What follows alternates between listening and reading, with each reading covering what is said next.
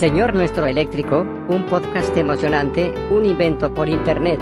Este medio hace que diferentes áreas se entrelacen y se abran horizontes, horizontes para crear, ampliando la comunicación en una tarea de intercambio.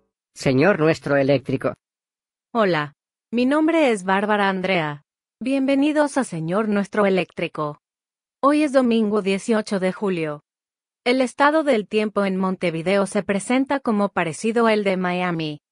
Entre las curvas y los arbolados, se refleja una posibilidad de precipitaciones. Pero un clima que evita lluvias acumuladas, también ofrece una selva verde bien matosa que reconoce las enseñanzas del arborecito. Hoy, 18 de julio, se conmemora un nuevo aniversario de la jura de la Constitución de la República Oriental del Uruguay. Fue en ese momento cuando debatieron sobre una forma de actuar con la organización política y por lo tanto, como parte de la sociedad. Y esta semana se revivió el hecho, como consecuencia de que los integrantes del grupo parlamentario se reunieron en las redes sociales para reflexionar y contar su experiencia como ciudadanos políticos. También hoy se conmemora el Día Internacional de la Vaquita Marina. Ayer se realizó la cumbre del día en el Hotel Legas Moniz, donde se calificó al gobierno de Venecia de que no se compromete a asegurar la vaquita marina al menos hasta 2026, y en el mismo sentido, se destacó que el objetivo es frenar el proceso de crecimiento que está impulsando a la fauna que no encuentra protección. Antes de pasar a la siguiente sección debemos compartir algunas palabras de nuestros maravillosos auspiciantes. Club Filarmónico de Rafaela, con la consigna Venimos con todo y sin nada, dio inicio a su actividad con la presentación de salsa latino, salsa y clásicos de la música popular, con la participación de músicos locales y de localidades del interior del país, así como del doctor Angelo de Barros, director de la estación del coro. Club Filarmónico de Rafaela presenta el siguiente segmento de este programa. En el programa de hoy haremos un repaso por la vida y obra del músico cumbiero Lisandro Diomedes. Nacido en 1953 en la ciudad de Ferrol, recorrió en su juventud raras ciudades de la parte occidental de Europa. La primera vez que vio España fue en 1958 en Barcelona. Allí realizó una presentación en la Plaza del Santísimo Sacramento. En 1964 fue recibido por el gobernador Jorge Ortega, y se encontró con guionistas de la comedia Alfonso y Márquez. Algo más tarde, Diomedes viajó por Marruecos e Irak y luego a Cádiz, donde se hospedó con los costarricenses. Su familia se fue a Europa y lo escaparon a Marruecos, donde recibió varias admiradas. Además, Diomedes también fue escogido para participar en el coro de la Iglesia Católica de Madrid, cuando participó en una actuación en el Teatro Sánchez Navarro. Escucharemos a continuación su pieza titulada, Y esa es la forma.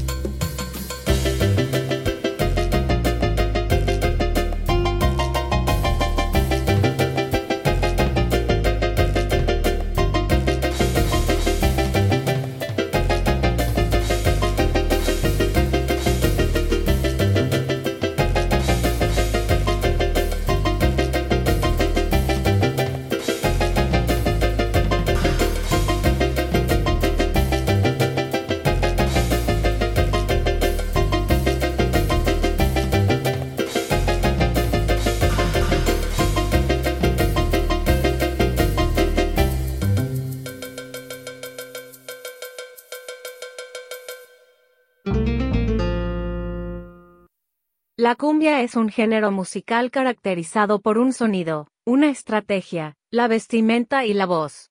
Los movimientos son muy enérgicos, muy rápidos y muy violentos. De ahí que los asistentes a los shows en que se toca la cumbia se entrecruzcan en la calle, acostumbrados a esta forma de hacerlo, entre lágrimas. Música de aire ranchera, clima sólido, y también movimientos o sonidos que se vuelven menos cortos, que recaen en el lenguaje baile, caracterizados por anclaje entre la música de los distintos géneros.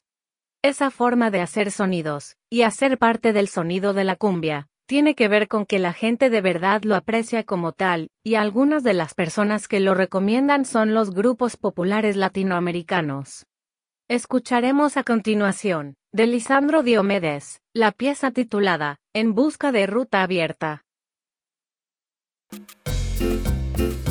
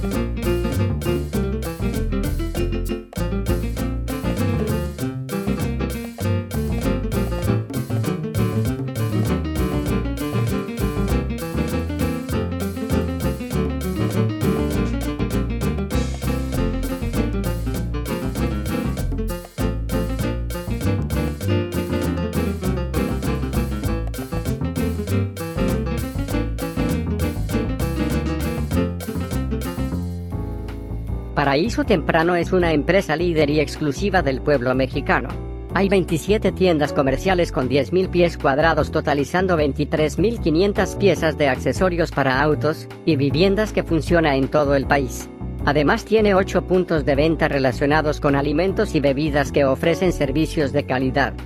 Paraíso Temprano auspicia el siguiente segmento de este programa.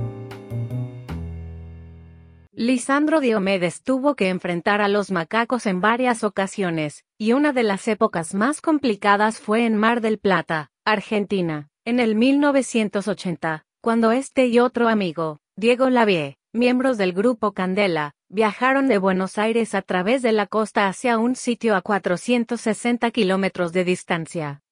Diomedes tenía un viejo coche de Ford.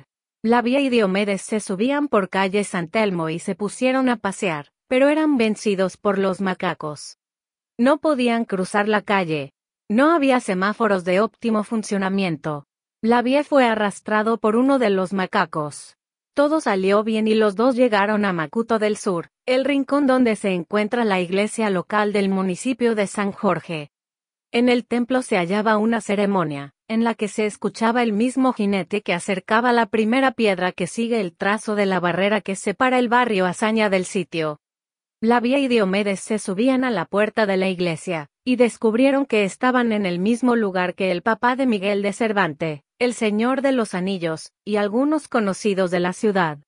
Allí nacieron los guerrilleros. Los dirigentes de Candela, Gabriel Funes y Elio Bruno, ahora todo apunta a eso. El kirchnerismo siempre se llevó a cabo dentro de la iglesia, desde sesiones que se tenían fijadas en casa hasta algunas con grupos de chorizos. De este episodio nació la siguiente obra de Lisandro Diomedes, titulada Los macacos. Eso es todo por hoy.